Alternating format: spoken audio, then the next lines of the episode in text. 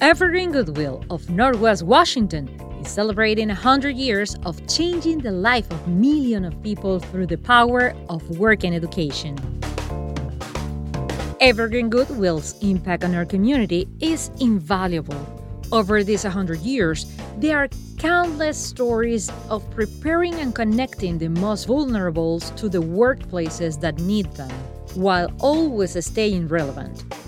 True to its mission, Evergreen Goodwill has grown stronger over the time to continue serving our people. Work greatly improve the morale of those seeking a better future. Let's celebrate this centennial and remember that when you buy or donate to Evergreen Goodwill, you support their mission to empower people, strengthen families, and build a stronger community. This week episode on Power Moment. Everything is about experience. Every opportunity that I do and every show that I'm on, I'm like, okay, what can I bring to this show that I learned from the last show I did? I'm always trying to find ways being able to enhance what I already know. You know, I never enter into anything being like, well, I know everything. You know, like I, I got it. I've, I've done this many times. I'm always like, how do I better prepare myself to even grow and become bigger? You are listening Power Moment with Paula Lamas. The pride to be truly yourself. Whether on TV or on your phone, you will find him brighting with his talent, personality, and intelligence. Award winning actor, producer, singer, and TV personality, Kalen Allen began as an influencer. A YouTuber conquered the mainstream media, reaching millions of people worldwide across his platform, and now everybody wants him in his show on TV, radio, magazine, and of course, social media. With his charisma, good energy, and all that that he have to share with everybody. Kalen has many projects ready to be seen on TV like in Amazon Prime's romantic comedy series With Love also starring in Netflix upcoming romantic comedy Meet Me Next Christmas. Kalen made his feature film acting debut in Seth Rogen's An American Pickle for HBO Max. Also will be in season 3 of HBO's critically acclaimed A Black Lady sketch show alongside Robin Thede. Also, he will serve as a judge in Roku's upcoming competition series Celebrity Family Cook Off hosted by Manolo Gonzalez Vergara, and executive producer by the only one, Sofia Vergara. It will be about food loving celebrities and their families member. They will face off against another celebrity family, so the winner of the battles will receive a cash prize to donate to a charity on their choice. But Kalen's talent have captured the attention of the Food Network, where he was appeared as a judge in their breakout Discovery Plus baking competition series KK Likes. Kalen has also hosted season 1 of the cooking challenge Snack on This, among another project. He was discovered in 2018 by renowned comedian and talk show host Ellen DeGeneres. Kalen first made a name for himself through his hilarious Kalen's Reacts videos on the internet.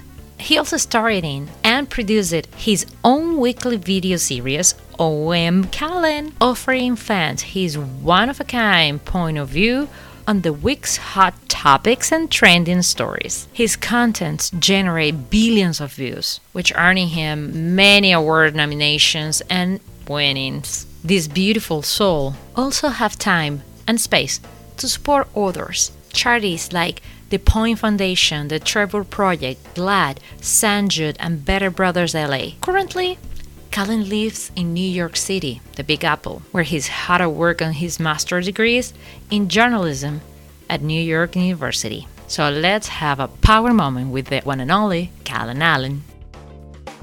Thank you for being with us today, Kalen. Hello, how are you? Such an energy that we need today. And we are gonna like talk about your power moments and i want to let the people uh, listen to you because i think that you have such a powerful story that everybody can learn and have tools to probably surpass obstacles or difficult moments at this time. So you have right now an agenda an incredible agenda. You have been like an actor, TV personality, uh, working with Amazon Prime, Netflix, Roku. I mean, name it. You are unstoppable, pretty much. So, is this the rhythm of fame that you think that you will have? I mean, I would hope so. I, I you know, everybody works differently, and everybody um, is fulfilled by many different things. I think for me as a Capricorn, naturally, I love to work. I love to do multiple things, but I think also it's like I, I think I do a lot of things uh, that focus on my inner child and growing and expanding and making sure that I am not leaving any dream untouched. So I think that's more so why I, I see I don't really do it any any of it for any fame. It's more so just fulfilling my dreams and aspiration. When you post the first video in your social media, what were you thinking at that time? Well, at that time, it was just something that I was doing for fun for my friends. You know, I wasn't expecting it to blow up the way that it did. So really, it was just like something I wanted to do for fun. It happened by accident. You know, I think a lot of people think that it was something that was intentional, but it wasn't. But I think that is um, a message of how I am somebody that just follows the rhythm of my life and I follow my intuition and I listen to where the where the wind takes me. When you see that Kalen and today yourself in the mirror, what is the difference and mm-hmm. what you will tell your old Kalen? Oh, that's interesting. Um I don't think I really see anything different. You know, I think it, it, looks uh, older, of course, it is grown, but at the core basis of who I am, I think I am exactly the same person. You know what I mean? I think if you ask anyone that knows me and, and friends of mine, they will tell you that nothing has changed about me. I think it's it's an evolution in a way and another mm. one. We can tell in the videos, and probably you have I don't know, a team that helps you and uh, you have an agenda, a goals to to reach. Mm-hmm. So I believe that everybody has this mission in life that evolve itself and uh, helps you that resiliency that you have inside mm-hmm. to to be better every day whatever it's your area or in whatever area you want to grow up and um, how is being involved as a judge in so many cooking shows mm-hmm with the cooking channel, Food Network, now with Roku. I mean, do you have to have something special besides be hungry? Well, I think a lot of it, a lot of places usually just want me for for my personality. You know, I think I am very honest. I am very like is is you get what you see, you know what I mean? Um and I think also a lot of that is just like what you said earlier about like the evolution. I think for me, and this is the way that I approach it. it, is like everything is about experience. Every opportunity that I do and every show that I'm on, I'm like, okay, what can I bring to this show that I learned from the last show I did? You know, or every time it airs, I watch the episode, and instead of watching it just to see me on TV, I'm like, okay, how did I respond to that? Was I did I give enough detail? Like, am I am I using the correct verbiage? Like, am am I approaching this with the right type of energy or perspective? You know, and so I take it as like almost like little master classes so that the next time it comes around, I can keep those things in mind and become better at it. You know, so I see it all as a as a big old practice field. That's such a smart and basic thing that everybody should do in mm-hmm. order to become a better uh, professional in any area and have that uh, ability to see yourself and mm-hmm. what is your you know trains and, and where you have to be better it, it's mm-hmm it's not easy and not everybody uh, used to do that what are you a self learning i mean when you see something that you have to be better you go to i don't know google or youtube uh, to look for a tutorial or you want someone a professional to help you uh, personally I think it's a little bit of both. I think for me is that I am obsessed with school always happening. For instance, it's like, you know, I knew that, you know, I spend a lot of time on red carpets. I do a lot of interviews myself. And so that was why I decided to go get my master's in journalism at NYU because I wanted to be able to equip myself with, you know, more knowledge and more tools to be able to better do my job. And then I think also when it comes to acting, you know, I, the acting roles have definitely increased. And even though I studied acting in um, undergrad, I knew that I hadn't really done it in a while. And so I wanted to really sharpen those tools.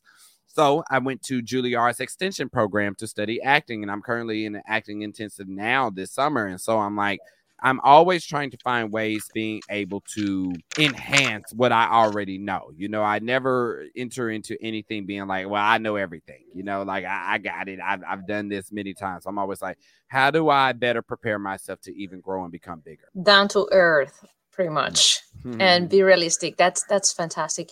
And how your resiliency brought you as a celebrity, as as the people that you are, the bright everywhere. Well, I mean, resiliency is important because, especially working in this industry, especially when you know uh, it is easy to feel inadequate, and in a entertainment industry where they are always trying to make people feel small, you know, you have to be resilient. You have to be able to be knocked down and figure out how you're gonna get back up and figure out what's next or how, what other tricks you got up your sleeve that you could pull out and and throw throw at the wall. You know, I think it's always about I think that's what's also important about treating this like a job and not focusing on the fame or the popularity, but treating it as like, this is my job. Okay, this didn't work. Maybe we try this. Let's see if this works. You know what I mean? So, uh, so being a little bit more mindful. You are representing so many people, not just minorities, uh, also LGBTQ plus. Mhm. So when you are on, on the spot, shining, do you feel that pressure on Mm. you? I accept that pressure. I think representation and visibility is so important, you know, and I think a lot of everything that I do is rooted in that. You know, I think my focus is always breaking down barriers and, and shattering glass ceilings so that I can get in and so many other people can come uh, behind me and, and be able to enter into, into those spaces because I became the first or whatever. You know, I think I am always striving and I accept that full wholeheartedly. You know, I think I'm always trying to be on the front lines of change and diversity and inclusion. Recently, news uh, makes me feel that we are going backwards instead to going forward. So I want to know what do you think and what do you feel about racism and also about this intolerance for LGBTQ plus community? Um, I, I don't necessarily believe that we go backwards. I, I actually think it's I think what happens is that we are so used to thinking of racism or bigotry in one way. You know, we we've seen it in some way. Usually racism, people are like civil rights. They see it as Jim Crow, right? I think what happens is that those things morph, they evolve, they change, and so they look differently. But at the core of it, it's still the same kind of principle. You know what I mean? And so that's why I say that I don't think we necessarily move backwards. I think it just it looks different. You know what I mean?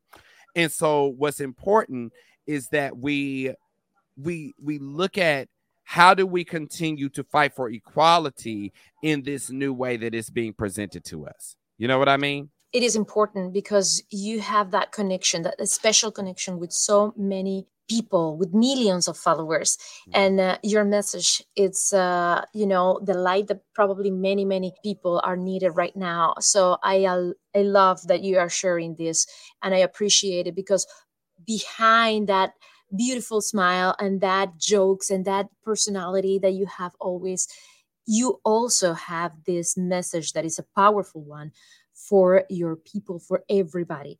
And uh, most of the people think that you know you always make jokes you always are happy but they don't know you as Mhm. as a real person as a real Mhm. people. So thank you very much for sharing this and and i appreciate it. And having this in mind i was thinking what was the biggest challenge that you have been facing not just in the industry in general? I think it's sometimes hard to remember that that I am enough, especially when the field is always changing and you feel like you're always competing against different people or different facets at hand. I think it's sometimes hard to just be like, don't try to fix what's not broken. You know what I mean? If if you have already found success in this place and you've been able to accomplish so much, just stay true to that. Focus on that. Let that to be driving on. Don't look at what other people are doing and finding success and be like, well, maybe I should do more of that because they're finding success in that. Trust that what you do and what you know how to do is enough. are you your biggest mountain Oh, yes. Oh, absolutely. Oh, I know that. You know what I mean? And, and, and in times that I feel that I'm like, okay, Kalen, you need to pause. You need to take a step back. You need to recalibrate. It is hard when you have uh, a criticize inside of you. Mm-hmm. Mm-hmm. So how do you overcome your your own inner voice? Mm. I think I I embrace it. I think the way that I have found is that the only way that I can get over stuff is by embracing it and, uh, and accept it for what it is at that time in space. I feel as anytime that I have fought against it or, you know, really pushed it away, it always found a way to come back, you know? And so I kind of accept it for what it is. And then I, I unpack it and I, I I figure out the source of it. Why? What is the root of it? You know, why do I feel this way? And then I I just readjust myself. You're readjusting every single time because we have been seeing so many faces in so many uh, shows in many different ways. What means to you have been part of the Ellen DeGeneres mm. show? Well, you know, I think what was great is that it had it, it was basically like a, a live-in masterclass you know i don't i don't think i could have learned how to make engaging and entertaining and life-changing content so well without being there. You know, it was like world class training, if anything. Um, and I think it's really prepared me to be able to enter the industry, to be able to be able to juggle digital content and TV and movies and acting because Ellen did all those things, you know, and was actively doing all those things while we were at the show. So I think having that front row seat to that has really equipped me with being able to navigate in the everyday world. I remember you in the red carpet doing interviews and mm-hmm. now you're gonna walk the red carpets mm-hmm. so you have been both sizes mm-hmm. how do you feel about it it's like are you thinking or doing uh, reflections uh-huh. about it yeah no um i think for me what's exciting is just to be able to do the work you know, and, and, do the work that I've always dreamed of doing, especially as a kid. You know what I mean? And, and, more so for people to get to see it and enjoy it, and hopefully all the work that I put into it and poured into it um, is is received, you know, to the to the people that need it. You know, and, and changes their lives and and impacts them in some type of way. You know, to make them believe that they can accomplish the unimaginable as well everybody can do their dreams. You just have to work hard and focus on what you want. Right. That's it. And go with the flow. I'm right. very, you know, I believe in the energy. So I don't right. know. You mentioned that you are Capricorn. Do you follow the stars? Do you believe in the, in the cosmos? You know, I, I, I do, and I I'm not like somebody that is like you could tell me your sign and I wouldn't know what to say or like be like, oh yeah, you know what I mean. uh, but for me, for the me, guru, Colin the guru. exactly. I, I, like I said earlier, is that I do believe that I am divinely guided, and, and whatever you believe that exists in this world that is is guiding you, I think I have faith that that there is something that is taking me to where I need to be, you know, and is not going to take me anywhere that I'm not supposed to be. Would you like to do this uh, or be part of uh, space tourism? Oh, wait, what's that? Like going to space? Yes.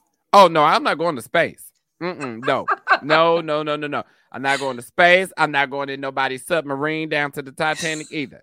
You will find me right here on Earth, uh, where I'm supposed to be. I don't think my spirit gonna guide me to those places. I will be with you, of course. Okay, amen. we should like belong that. to this place. there we go. There we go um, use your power on you know these these platforms that you have also for good yeah. and have been the pleasure to meet you in San Jude. So tell me a little bit about why you do you accept to be part of the summit well, I think for me, it's like, you know, when it comes to philanthropy and, and definitely the, the people that I like to partner with or be in spaces with, um, I always focus on on those that are helping those that can't help themselves. You know what I mean? That that have no option, that they are forced to be there. You know what I mean? And I think especially as a little kid, um, I just think about you know kids that have dreams and aspirations and just want to do simple things such as like play on the playground and aren't always afforded those luxuries because of some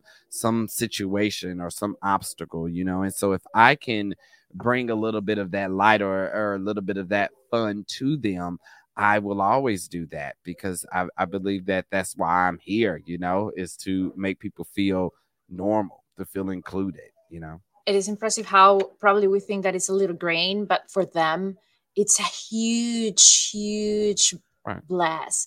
So Right. it is important to help and support as much as we can any cause that we think or believe it would be worth it. And uh, for me, St. Jude is a very special one. So I, I was so glad that you have been part of it. And um, last but not least, how looks the future? How looks Mm, your future? Because you have so many projects cooking Uh-huh. right now, Uh-huh. honestly, uh-huh. uh, that I would love to know what is coming.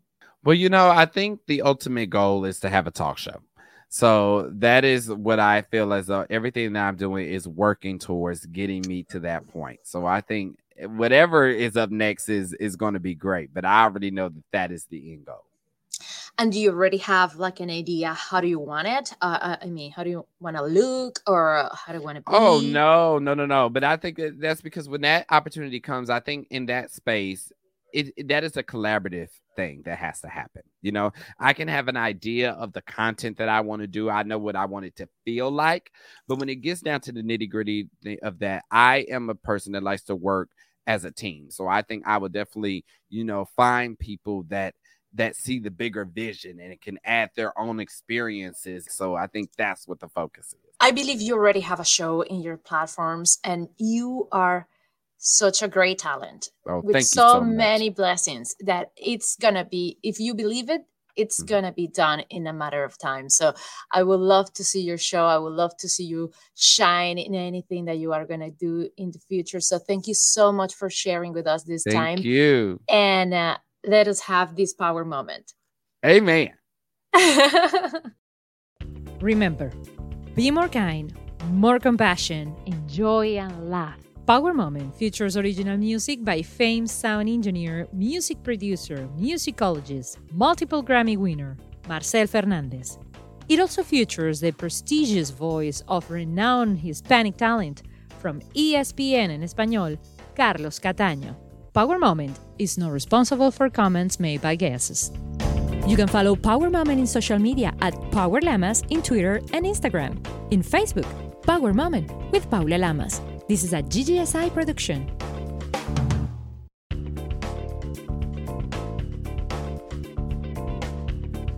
Evergreen Goodwill of Northwest Washington is celebrating 100 years of changing the life of millions of people through the power of work and education. Evergreen Goodwill's impact on our community is invaluable. Over these 100 years, there are countless stories of preparing and connecting the most vulnerable to the workplaces that need them, while always staying relevant. True to its mission, Evergreen Goodwill has grown stronger over the time to continue serving our people. Work greatly improve the morale of those seeking a better future. Let's celebrate this centennial and remember that when you buy or donate to Evergreen Goodwill, you support their mission to empower people, strengthen families, and build a stronger community.